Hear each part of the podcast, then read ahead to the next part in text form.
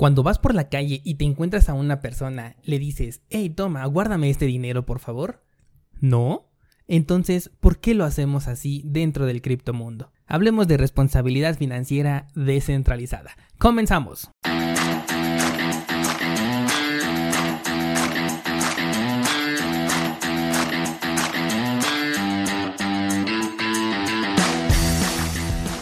Nadie puede frenar el avance de la tecnología es tan constante que llega un punto en el que se convierte en toda una revolución, de la que si no eres parte puedes llegar a ser víctima. Pero descuida porque estás en el lugar indicado. Bienvenido a Bitcoin en español. Acompáñame y aprende conmigo todo lo relacionado a esta tecnología descentralizada. Pero eso sí, prepara y abre tu mente, porque aquí vamos a abordar conceptos completamente nuevos sobre todo aquello que creías conocer.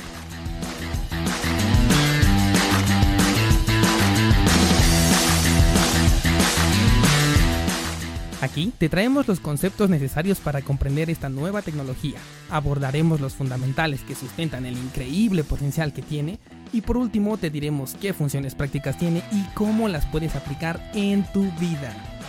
Yo soy Dani Vargas, entusiasta tecnológico, ponte cómodo porque comenzamos.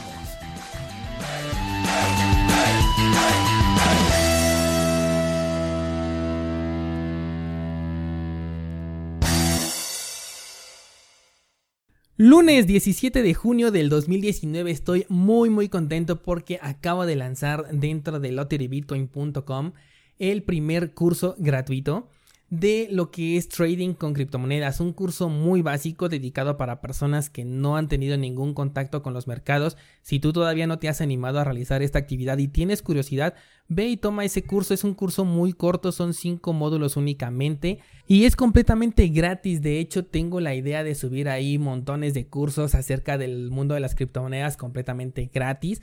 Así que eh, te sugiero que te suscribas ahí a lotterybitcoin.com. Vas a encontrar en la sección de educación lo que es este podcast y también vas a encontrar ahí el primer curso, que es un curso básico de trading enfocado a las criptomonedas.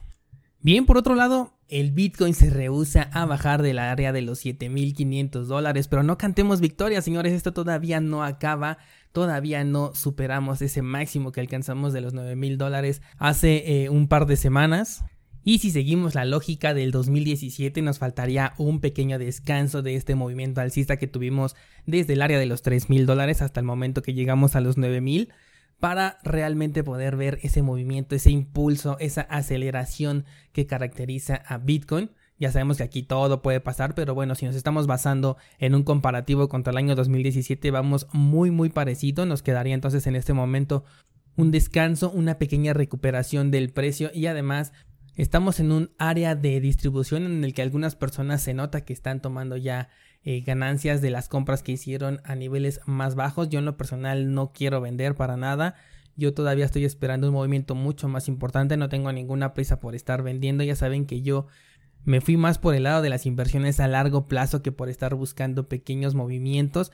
Así que para mí esto eh, no es nada con respecto a lo que yo estoy buscando. Claro que esto es independiente de cada uno eh, la estrategia que tenga ya pensada. Pero vamos a lo que nos trae aquí esta semana y es que la verdad me preocupa muchísimo el nivel de despreocupación que existe por parte de las personas que poseen criptomonedas, esto en el ámbito del resguardo de su dinero. Por un lado, eh, las personas que tenemos criptomonedas defendemos a Bitcoin y a todas las demás criptos como si fueran un dinero real. Decimos que el respaldo de una criptomoneda es exactamente el mismo que tiene una moneda tradicional, pero por otro lado lo utilizamos como dinero de juguete, como si fuera dinero de Monopoly. Yo no entiendo ahí dónde está la congruencia. Metemos nuestras criptomonedas en cuanta página dice que nos va a dar muchísimo rendimiento. Y no solo eso, también invitamos a más personas a que traigan su dinero cuando nosotros ni siquiera estamos seguros de que esa página nos va a pagar, de que esa página nos va a dar un rendimiento pero aún así estamos invitando a que traigan ahí su dinero solo porque esta página nos da un pequeño porcentaje por cada incauto que traemos. Esos famosos eh, enlaces de referido que tienen todas las páginas que son estafas en este criptomundo. Por otro lado, no se tiene el cuidado necesario para elegir una cartera en donde guarde sus criptomonedas, lo cual me hace pensar que ni siquiera sabemos el verdadero significado de poseer una criptomoneda. De hecho, en el canal esta semana me dediqué mucho a pensar este tipo de temas y subí un video con esta información porque creo que no está del todo asentada la idea de qué es tener una criptomoneda. Así que si te interesa profundizar el tema, pues puedes checar el canal Dani Vargas en YouTube. De hecho ya le puse Daniel Vargas, ya quiero crear la marca como mi nombre eh, sin abreviaturas. Así que búscalo como Daniel Vargas y ahí vas a encontrar el video de esta semana. El punto es que lo que muchas personas están haciendo dentro de este criptomundo es el equivalente a encontrarte el negocio de la flor de la abundancia, que invites a tus amigos y conocidos a invertir dentro de la flor de la abundancia y además que el dinero que te sobra y que no metiste ahí en tu super inversión se lo vas a dar al vecino y le vas a decir, ay vecino, cuídame este dinero por favor. De verdad, así de tonto como sonó esto que acabo de decir, es exactamente lo que muchísimas personas están haciendo dentro del criptomundo. Yo espero que las personas que escuchen Bitcoin en español no sean de este tipo de personas porque se encuentran más informadas o porque al menos mi objetivo es explicarte de qué se trata toda esta nueva revolución financiera. Por lo tanto, mi preocupación es que tengas las herramientas necesarias para cuidar y proteger ese dinero que tanto trabajo te costó ganar. La semana pasada al final del episodio les hablé de que se había hackeado otra cartera. En esta ocasión fue GateHub Wallet. Una cartera que es multicripto de la cual se robaron 21 millones de criptomonedas Ripple. Y vean lo preocupante que es, ¿eh? justamente con el ejemplo que yo les puse. Hay personas que están invirtiendo en Ripple, un proyecto que está completamente centralizado y que además tiene un propósito que no puede cumplir dentro de sus planes. Además de esto, lo está guardando en una cartera en línea y por si fuera poco, está utilizando llaves API para conectar esta cartera con otros servicios. Esto porque fue de esta manera como lograron los hackers hacerse con estas criptomonedas, a través de las llaves API. ¿Ves a lo que me refiero? Aquí esas personas invirtieron en la flor de la abundancia, que equivale a Ripple, le dieron a guardar su dinero al vecino, que equivale a la cartera en línea, y además le dijeron a otro vecino, oye, échale un ojo al dinero que le di a guardar al primero, ¿no? Que significan las llaves API.